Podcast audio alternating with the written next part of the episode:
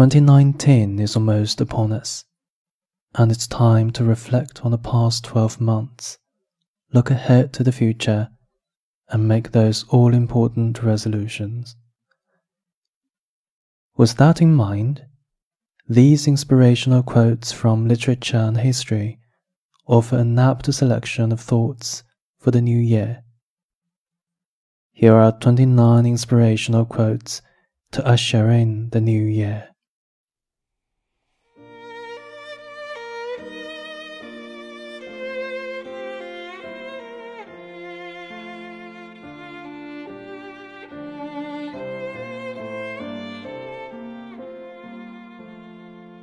Tomorrow is a new day with no mistakes in it yet.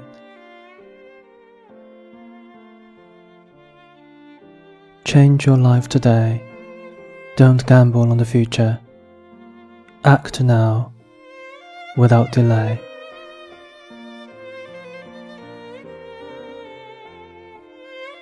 Learn from yesterday. Live for today. Hope for tomorrow. The important thing is not to stop questioning.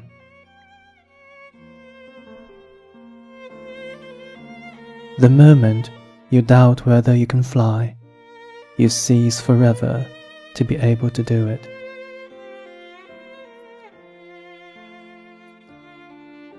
Ever tried, ever failed, no matter. Try again, fail again, fail better.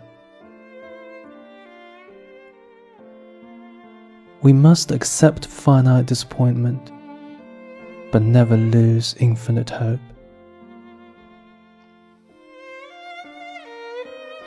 Learn to enjoy every minute of your life. Be happy now. Don't wait for something outside of yourself to make you happy in the future. You have brains in your head, you have feet in your shoes. You can steer yourself any direction you choose. You're on your own, and you know what you know, and you are the one who will decide where to go. Hoping for the best, prepared for the worst, and unsurprised by anything in between.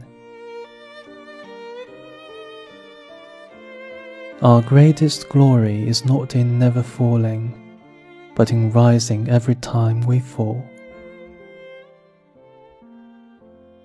Even the darkest night will end, and the sun will rise.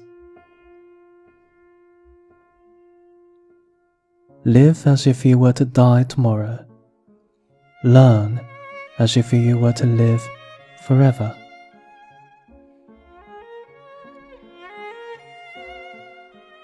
The future belongs to those who believe in the beauty of their dreams.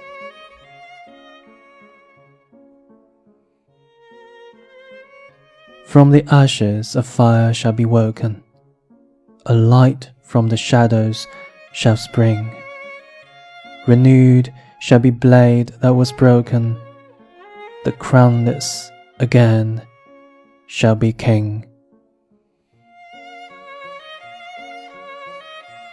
When a person really desires something, all the universe conspires to help that person to realize their dream. You miss a hundred percent of the shots you don't take.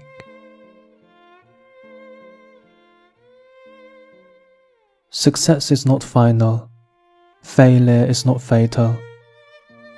It is the courage to continue that counts.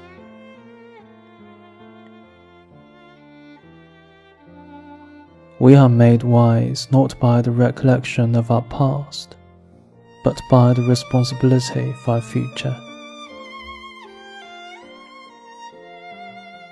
It is better to travel well than to arrive.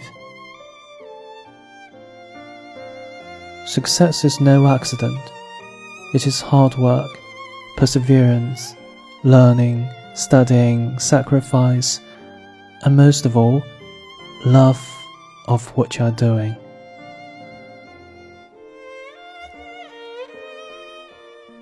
Twenty years from now, you will be more disappointed by the things that you didn't do than by the ones you did. I have not failed. I've just found 10,000 ways that won't work. It is not the strongest of the species that survive, nor the most intelligent, but the ones most responsive to change. I am not afraid of storms, for I am learning how to sail my ship. We are not here to curse the darkness, but to light the candle that can guide us through that darkness to a safe and sane future.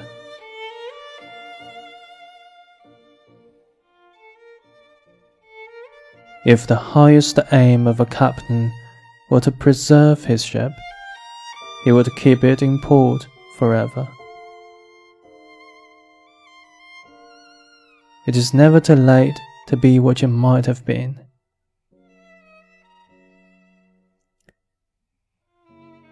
Remember to look up at the stars and not down at your feet.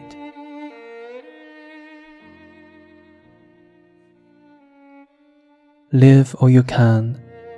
It's a mistake not to. It doesn't much matter what you do in particular, so long as you have your life